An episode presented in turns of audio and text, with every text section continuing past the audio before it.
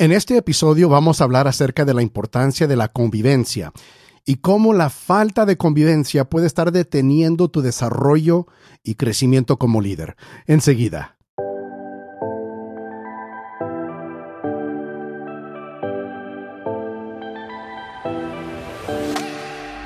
Bienvenido a Capacitados con el doctor Mario Escobedo, el podcast diseñado para capacitarte como un discípulo que avanza la misión que Jesús inició. En cada episodio, el doctor Escobedo comparte verdades prácticas y arraigadas en la Biblia. Aprenderás a aplicar estas verdades para seguir creciendo como un discípulo de Jesús. Así que prepárate para recibir una palabra que te capacitará. Y ahora con ustedes, el anfitrión de Capacitados, el doctor Mario Escobedo. Saludos, bendiciones y bienvenidos mis condiscípulos a otro episodio de Capacitados, el podcast. Yo soy tu anfitrión, el doctor Mario Escobedo, y me da mucho gusto que me estás acompañando para este episodio. Vamos a estar hablando acerca de un tema que yo considero importante porque noto que es un tema eh, que algunos líderes pues ignoramos o menospreciamos. Es el tema de la convivencia, la importancia de la convivencia para un líder y para una persona que desea crecer. Vamos a hablar acerca de eso y vamos a ver un pasaje de la Biblia que es bastante conocido para tener una idea, un concepto de la importancia que la Biblia misma le da a la convivencia. Y antes de comenzar este tema, este estudio, quiero recordarte que Actualmente estoy preparando un curso sobre el crecimiento, sobre cómo preparar un plan de crecimiento personal. Este curso está bajo construcción en este momento. Este episodio se está grabando en marzo, el primer día de marzo. Entonces posiblemente ya cuando escuches este episodio ya está disponible, pero actualmente está bajo construcción y tentativamente este curso se titula Crecimiento sin Límites tu guía completa para preparar un plan de crecimiento para las áreas más importantes de tu vida. Y aunque está bajo construcción en este momento, puedes unirte a la lista de espera para ser entre los primeros de recibir notificaciones y actualizaciones sobre este curso. Y para unirte a esa lista de espera, visita mi sitio marioescobedo.com diagonal crece Ahí está un formulario que puedes llenar para unirte a la lista de espera. Si no te has dado cuenta, a mí me apasiona el tema del crecimiento, el desarrollo personal, el, crecimiento espiritual. Eso a mí me, me apasiona. Yo siempre estoy buscando maneras de crecer y también a mí me encanta ayudar a otras personas, capacitar a otras personas para que crezcan también. Y este curso, bueno, es, es una expresión más de mi interés, de mi pasión de ayudar a personas a crecer. Entonces, únete a la lista de espera para entonces poder aprovechar de este curso cuando esté disponible. Ahora sí, entremos al tiempo de capacitación a nuestra enseñanza.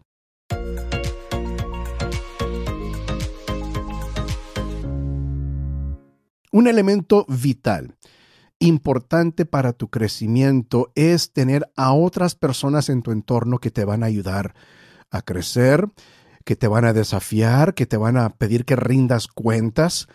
Y parte de eso, parte de, todo ese entorno es, es algo muy bonito, la convivencia.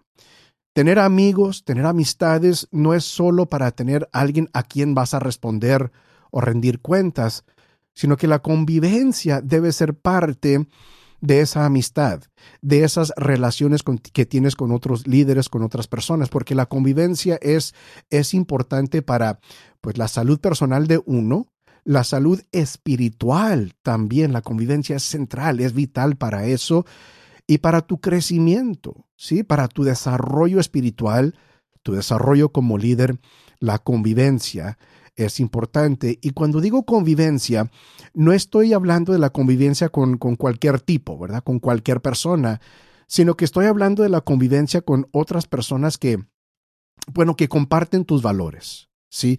En mi caso, yo estaría hablando acerca de personas que, que son cristianas, ¿sí? Que valoran eh, el crecimiento espiritual, que creen en la inspiración de la Biblia, que basan su crecimiento y su liderazgo sobre la Biblia, esas personas, pues yo deseo tener amistad y convivencia con esas personas, comparten mis valores y por lo tanto yo sé que me van a ayudar en mi desarrollo como líder y en mi crecimiento personal y espiritual.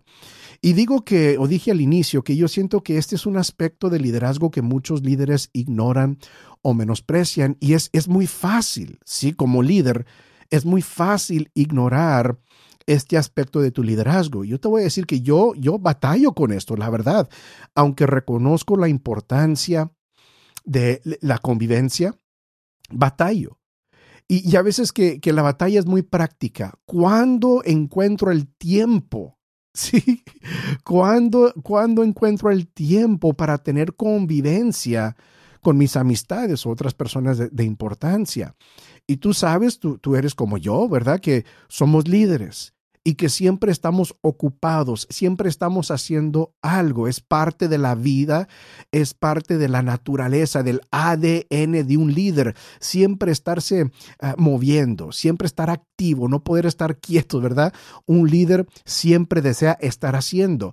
Y debido a que siempre estamos haciendo y corriendo y yendo y viniendo, hay veces que no tomamos tiempo para pausar y tener convivencia y lo que yo he notado es que yo, yo puedo sentir cuándo es que me falta la convivencia. Me siento cansado, me siento desanimado, eh, me, molesta cualquier cosa, ¿sí? Y, cuando me pongo a analizar, es nada más un par de cosas que puede estar pasando en mi vida que me lleva a ese resultado de, estar molesto, de estar desanimado. Eh, no estoy descansando bien, no estoy pasando suficiente tiempo con Dios o no estoy conviviendo con los santos, con personas.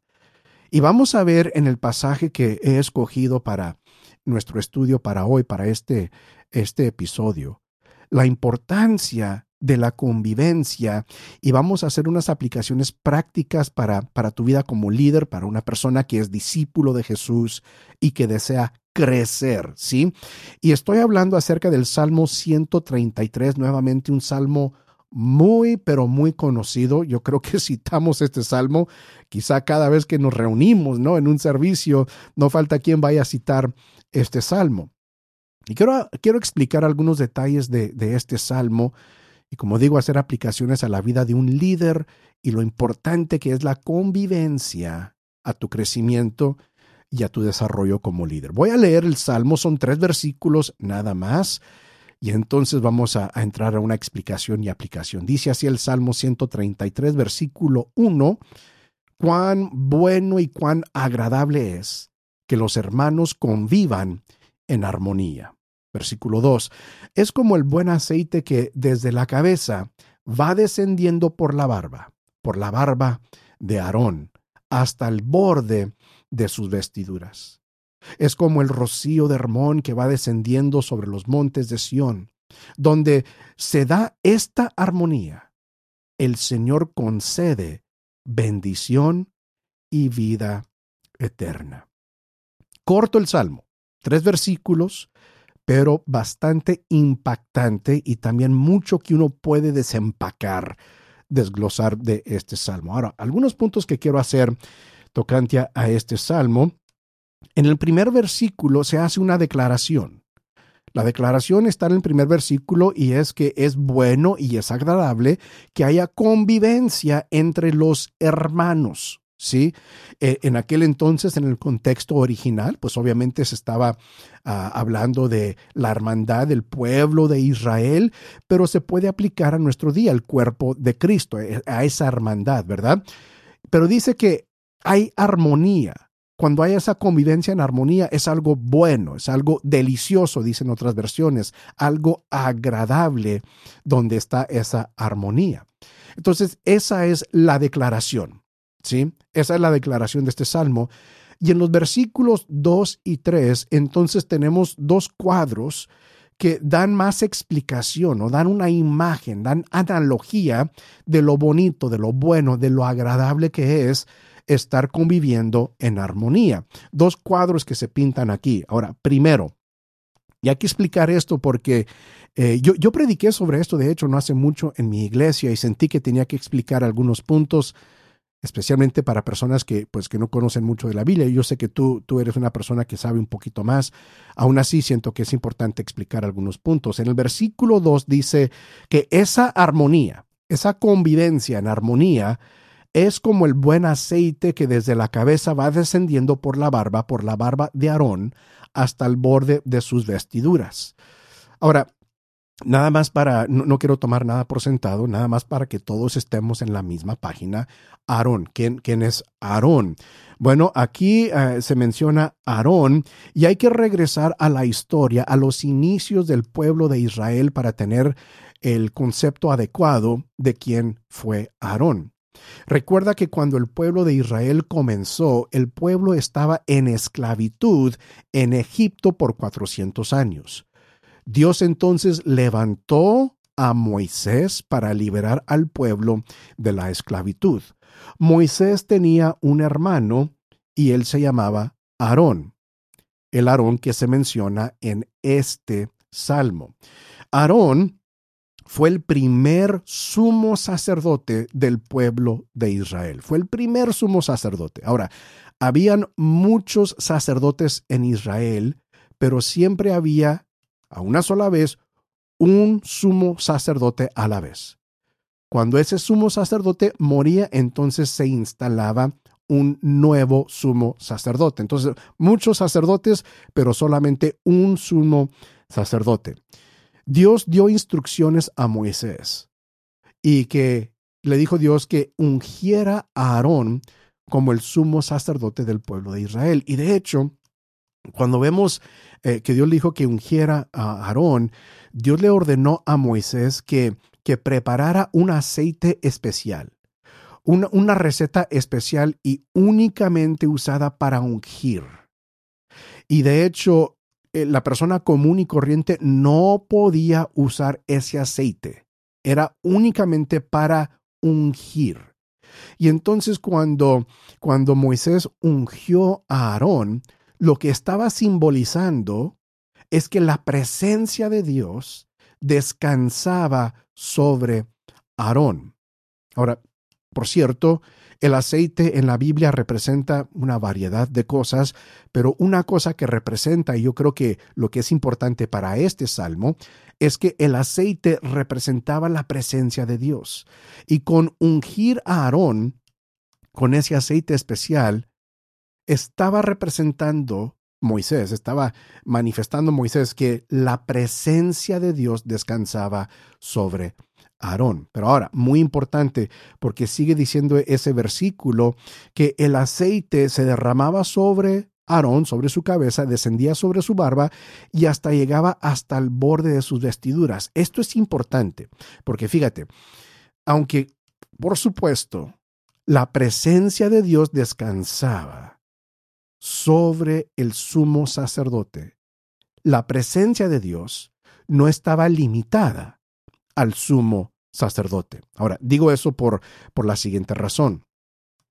La Biblia nos explica, nos da una, una explicación muy detallada de las vestiduras del sumo sacerdote.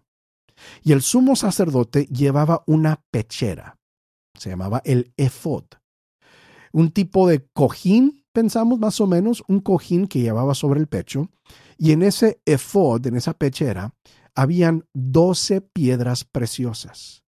Cada piedra representaba una de las tribus del pueblo de Israel. Ya sabes bien que Israel estaba compuesto por doce tribus. Y entonces en esa, en esa pechera, en ese efod, habían doce piedras preciosas, una representando cada tribu del pueblo de Israel.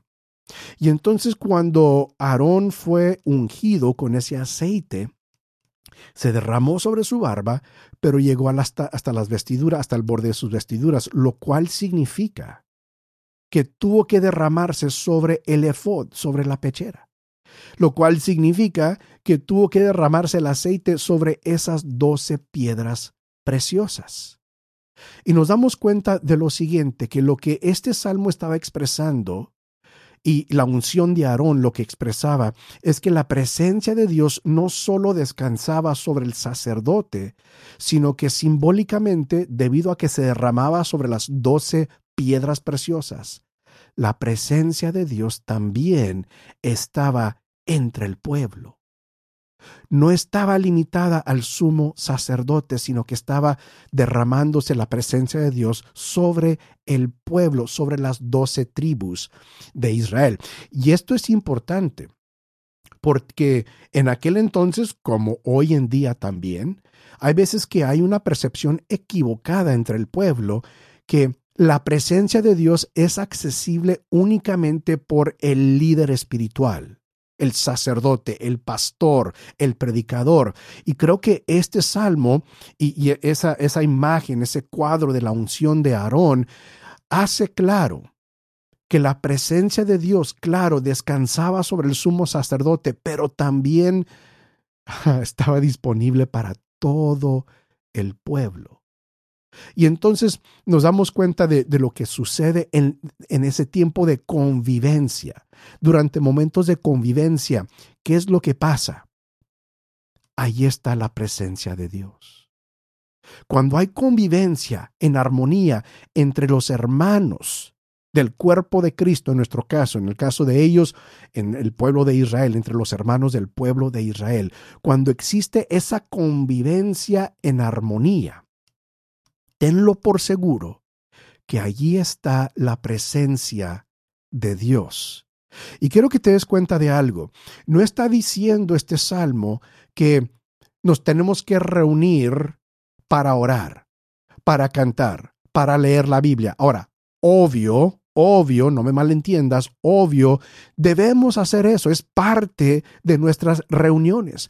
Pero aquí simplemente está diciendo convivir, pasar tiempo juntos en armonía, allí está la presencia de Dios.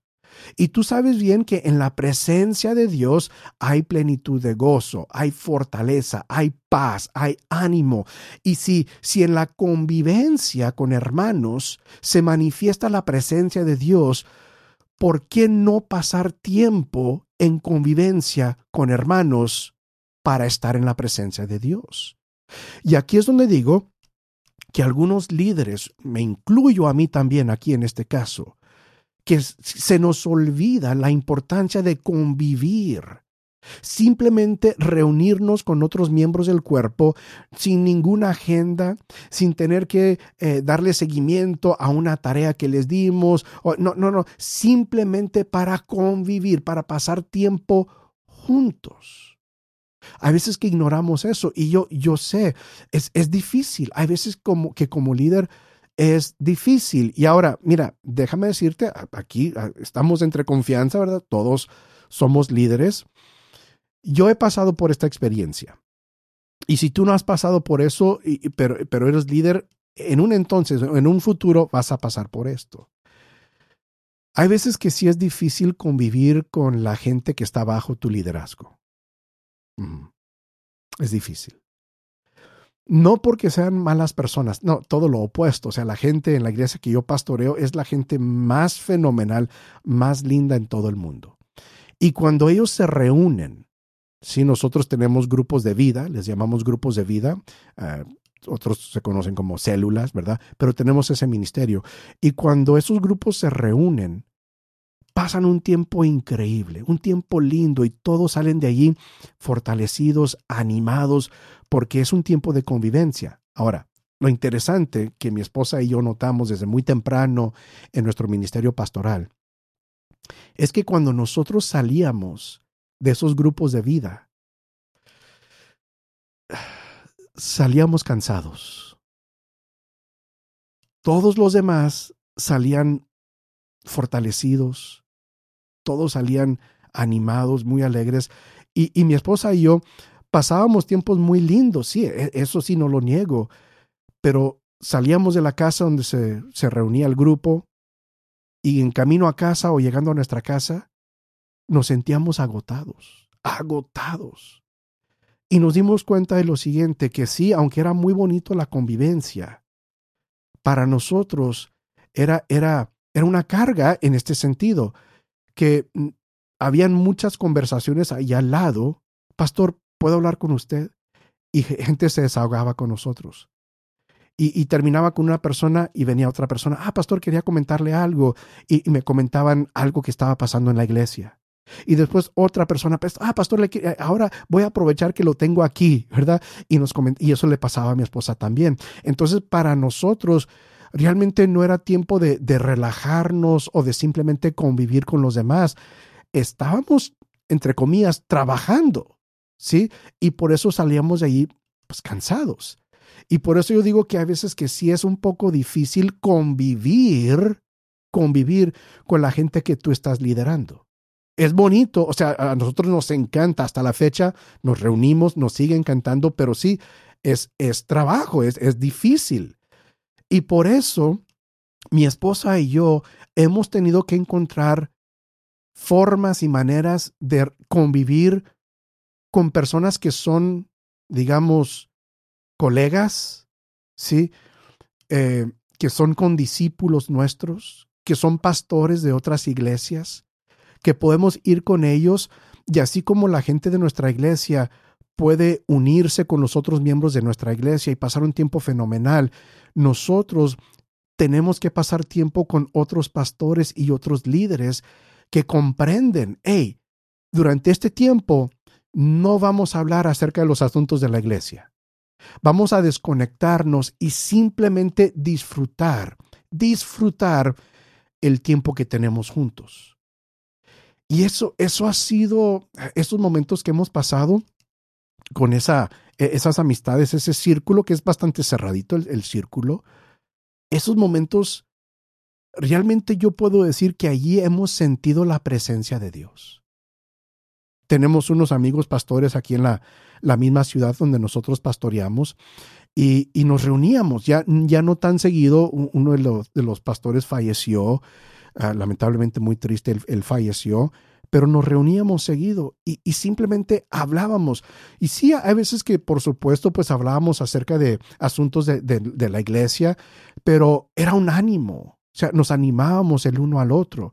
Nosotros tenemos unas amistades muy cercanas a nosotros, una familia que, pues yo, mi esposa y yo los conocemos desde muchos años atrás y cuando nos juntamos con ellos, hay veces que hablamos acerca de la iglesia, pero la mayor parte del tiempo simplemente estamos hablando de la vida experiencias que hemos pasado, cosas que están pasando en la vida, en nuestra familia, sueños que queremos realizar, metas que queremos lograr y simplemente animándonos los unos a los otros. Y ahora, no, no quiero que me malentiendas porque igual yo sé que algunas personas que asisten a mi iglesia escuchan este podcast. Yo, yo no me estoy quejando por las veces que nos reunimos con la gente de nuestra iglesia, para nada, nos encanta. Si algo nos encanta a mi esposa y a mí e, es reunirnos con la gente de nuestra iglesia, pero tú como líder, yo como líder, hay veces que tienes que desconectarte de sus círculos y activarte en amistades con personas que, que realmente no, no tienen, no tienen esa necesidad de tu consejo, de, de, tu apoyo en ese momento. Y yo sé, yo sé que esto suena mal, yo sé, yo sé, yo sé, pero mira, todos tenemos que desconectarnos y, y conectarnos con amistades que nos van a ayudar, que nos van a fortalecer. Tener convivencia, pura convivencia con otras personas. Y simplemente disfrutar la presencia de Dios a través de esa convivencia. Y, mira, si, si, si no eres líder, no eres pastor, tal vez estás escuchando esto y estás diciendo, oye, y, él es pastor y, y, siente que es trabajo estar con su gente. Mira, si no has tratado con la gente, entonces no sabes lo que es tratar con la gente. Es trabajo. Ahora, trabajo no quiere decir que es malo. Nos encanta este trabajo, disfrutamos ese trabajo, pero es trabajo y, y, uno sí se cansa espiritualmente, emocionalmente, mentalmente, físicamente uno se cansa y por lo tanto como líderes tenemos que buscar convivencia, con amistades que nos van a apoyar, nos van a animar. Simplemente vamos a tener una convivencia pura, una carne asada, platicar, planificar sueños, o sea, nada más pasar tiempo con amigos. Y vas a ver que eso te va a bendecir, vas a sentir la presencia de Dios en esos momentos de convivencia. Y siento que e, es, es por esto que el salmista usó la imagen, el cuadro de la unción de Aarón para explicar la importancia y la bendición de la convivencia entre los hermanos. La importancia es que allí está la presencia de Dios. Entonces, si tú eres líder y no acostumbras, no, no has tenido esa oportunidad para tener convivencia, actívate, hazlo. Sin duda tú conoces a otros líderes, quizá de otras iglesias, pastores de, otros, de otras iglesias, que, que pueden unirse y simplemente pasar tiempo juntos, simplemente convivir, disfrutar de la convivencia y de la presencia de Dios a través de esa convivencia. Muy bien. En el versículo 3, el salmista pinta otro cuadro de lo que, lo que sucede cuando hay convivencia en armonía entre los hermanos. Y él dice lo siguiente en el versículo 3, otra analogía, otra metáfora. Dice, la convivencia es como el rocío de Hermón que va descendiendo sobre los montes de Sión. Y ahí me detengo, ahí me detengo. El rocío de Hermón. Ahora, Hermón es un monte que está en el Medio Oriente. actualmente está pues siempre ha estado donde está, ¿verdad? Pero actualmente está en la frontera de Siria y el Líbano. Ahí está el monte Hermón. Y es el punto más alto, ¿sí? La, eh, cima de esa montaña es el punto más alto en esa región. Y entonces eh, esa, esa montaña es, es tan alta que siempre hay nieve en la cima de esa montaña. Tan alta así es. Siempre hay nieve. Y entonces cuando hablamos de Jerusalén y de, de eh, los montes de Sión, Jerusalén y el monte Sión, Jerusalén, digamos, estaba en una porción, una región, un sector muy, muy árida, una región desértica, un desierto. Y habían épocas durante el año cuando no caía nieve, o perdón, lluvia, un lugar muy, muy seco, muy árido. Pero si las condiciones estaban bien, de vez en cuando llegaba una brisa, un vientecito, y se llevaba la nieve que estaba en la cima de Hermón, y se la llevaba, y no siempre, no siempre, pues obviamente se derretía, pero se llevaba la nievecita de la cima de Hermón, y entonces caía rocillo de Hermón, de esa nieve de Hermón, en los lugares desérticos de Judea, de diferentes partes de Israel. Y entonces, aunque donde estaba Jerusalén era una región árida, por el rocío de Hermón aún había vida. ¿Sí? Mantenía las cosas con vida, aunque era un lugar desértico. Ahora, no era caso de, todo el año o todas las veces, sino que de vez en cuando llegaba esa brisa y se llevaba la nieve de Hermón, se convertía en un rocío que caía, caía en los, lugares desérticos de Judea. Y lo que nos está pintando aquí, el cuadro que se está pintando aquí es que donde hay convivencia en armonía, hay vida. Ya vimos que ahí está, ahí descansa la presencia de Dios, pero también hay vida. Y, realmente es, es, recalcando el punto anterior, que cuando estás en convivencia, en armonía con otros hermanos del cuerpo de Cristo, sales de esos momentos, de esos tiempos de convivencia, animado, fortalecido, con, con ese ánimo que necesitamos cada uno de nosotros para seguir adelante en, en, en la fe. Porque mira, mira, hay veces hay veces, y, por favor, admítelo, hay que confesarlo, ¿no? Que todos, todos, sin excepción, todos hemos pasado por momentos espirituales secos. Que, que nos sentimos secos. ¿sí? No es que hayamos abandonado nuestra fe, no es que nos hayamos alejado de Dios necesariamente, pero simplemente por, no sé, por X razón, sentimos una sequedad. ¿Sí? Quizá no tenemos ganas de orar. Quizá no tenemos ganas de, de leer la Biblia. Quizá no tenemos ganas de, hacer lo necesario para, para crecer y mantener ese impulso de nuestro crecimiento espiritual. Nos pasa a todos, somos humanos. Si crees que no pasa eso, lee los salmos.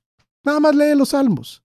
Lee alguno de los salmos de David y algunos de los salmistas que, que expresaban ya, me, me quiero morir, me quiero morir. ¿verdad? Lee los salmos porque allí ves las emociones reales y crudas del ser humano, ¿verdad? Que hay veces que aún el cristiano más fuerte y más fortalecido en su fe pasa por momentos de desierto, pasa por momentos áridos. Y es en ese momento que necesitamos la vida que otros miembros del cuerpo de Cristo nos pueden dar. Así como el rocío de Hermón rociaba los lugares desérticos de Judea y mantenía todo en vivo todavía, todo con, con vida. Hay veces que tú necesitas, que yo necesito, pasar tiempo con otros miembros del cuerpo de Cristo que, haz de cuenta, nos van a rociar. Sí, nos van a rociar que nosotros nos sentimos por, por cualquier razón. Si tú inserta, llena el blanco, por cualquier razón tú te sientes un poco, un poco seco. Pero ellos entran. Y a través de la convivencia que tienes con ellos, o sea, te sientes con vida te, te, te, te ese, ese, convivio, esa convivencia, es como un rocío que cae sobre tu vida y como que trae una vida nueva.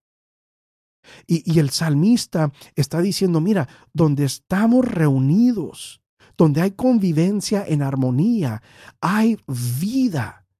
Porque hay veces que vas a pasar por una sequedad espiritual y cuando eso pasa, lo peor que puedes hacer y lo que realmente vas a tener ganas de hacer es aislarte, alejarte de los otros miembros del cuerpo. Y yo creo que el salmista está diciendo, eso es lo peor que puedes hacer, porque entre más te mantengas aislado y alejado de los otros miembros del cuerpo de Cristo, vas a sentirte, seguirte sintiendo seco. Y necesitas esa convivencia. Necesitas estar en convivencia, en armonía con los otros miembros para que ellos te den vida a través de, de su testimonio, a través de escuchar la experiencia que ellos tuvieron con Dios, a través de, de, sus oraciones por ti, a través de simplemente ellos platicar contigo y quizá ellos ni saben que estás pasando por un momento seco en tu vida, pero simplemente con sus palabras, guiados por el Espíritu Santo, sus palabras son como vida a tu alma. Y mientras que estés aislado, mientras que estés apartado y alejado de los otros miembros del cuerpo, no tienes acceso a esa vida. No tienes acceso a esa vida que los otros miembros del cuerpo de Cristo te pueden impartir. Por lo tanto, yo creo que por esto el, salmista usa, usa esta imagen, esta analogía del rocío de Hermón para expresar, hey, te vas a sentir, a veces te vas a sentir seco. Y, el, y, y, lo, lo que hay que hacer en ese momento es pasar tiempo en convivencia, en armonía con los otros miembros del cuerpo, porque ellos te van a dar vida. A veces que hemos pasado tiempo en convivencia con amigos, con otros pastores, y salimos de ahí diciendo, qué increíble es Dios escuchamos sus testimonios, escuchamos acerca de lo que Dios está haciendo en sus iglesias o en sus familias o en sus vidas y salimos animados. Sus palabras fueron de vida para nosotros, nos animaron, nos recordaron de la bondad de Dios, nos recordaron de la fidelidad de Dios, nos confirmaron la gracia de Dios en, nuestra vida. Y si no hubiéramos pasado ese tiempo en convivencia con ellos, nos hubiéramos perdido esa palabra. Nos hubiéramos perdido esa oportunidad de recibir vida de sus palabras. Mira, es tan importante que como líder tú tengas un círculo de amistades, personas que te puedan ayudar en tu crecimiento espiritual, apoyarte y animarte cuando estés desanimado. Yo doy gracias a Dios que hay personas en mi vida, algunos que viven aquí en mi misma ciudad, otros que viven lejos, pero que yo sé que en cualquier momento, literal, en cualquier momento, yo los puedo marcar y me van a contestar. No importa la hora, me van a contestar y me van a prestar su oído. Y me van a escuchar. Y me van a consolar, me van a animar, van a orar por mí. Esa convivencia es, es, es linda. Es linda esa convivencia. Entonces, como líder, como líder, debes estar buscando esos momentos de convivencia. Y, y quizá tú ya estás sintiendo, oye, algo me hace falta. Estoy orando, estoy leyendo mi Biblia, estoy predicando, pero no sé, como que algo me, me hace falta. Quizá es la convivencia. Necesitas esa convivencia con otros pastores, otros líderes, otras personas de la fe para que den esas palabras de vida a tu, a tu corazón, a tu alma. Porque fíjate, fíjate cómo termina este salmo. Muy bonito cómo termina este salmo. Dice ahí en el versículo 3, la última parte del versículo 3 dice, donde se da esta armonía, el Señor concede bendición y vida eterna. Si quieres bendición, y yo creo que en este caso la bendición se refiere a, al cuadro del aceite de Aarón y que la vida eterna se, hace referencia a, el rocío de Hermón. ¿Sí? Ahí donde está la armonía, ahí está la presencia de Dios o la bendición de Dios y está vida eterna o como el rocío de, de Hermón. Cuando hay convivencia, cuando tú apartas tiempo intencionalmente para pasar tiempo en convivencia, en armonía con otros miembros del cuerpo de Cristo, lo que puedes esperar es bendición y vida eterna. Ahora, aquí sí, sí, quiero, sí quiero hacer un, un breve hincapié y tiene que ver con, con, esa última frase del versículo 3, donde se da esta armonía, el Señor concede. Y esa palabra concede, la verdad, a mí no me gusta esa traducción del idioma original. Estoy leyendo desde la versión, nueva versión internacional, y en este caso no me gusta cómo tradujeron esa palabra que, en español es, concede, porque en el idioma original, la palabra allí es ordena. Sí, es diferente. Si Dios concede, eh, bueno, es, yo lo entiendo de esta manera, como que lo permite. Pero la palabra realmente significa ordena. Donde se da esta armonía, el Señor ordena, da la orden, que allí, esto es fantástico, donde hay armonía, el Señor da la orden, allí, allí va a haber bendición y vida eterna. Para mí eso como que da a entender que es innegociable. Innegociable, que donde está esa convivencia, esa armonía, es innegociable que va a haber bendición y vida eterna. Y es algo que, que en el Nuevo Testamento, o sea, lo vemos casi, voy a decir casi en cada escrito del Nuevo Testamento, este énfasis, este hincapié en, en pasar tiempo juntos, no dejen de congregarnos, de congregarse, dice el autor de, de Hebreos. ¿Cuántas veces no habla Pablo acerca de los unos a los otros, ayudarnos los unos a los otros?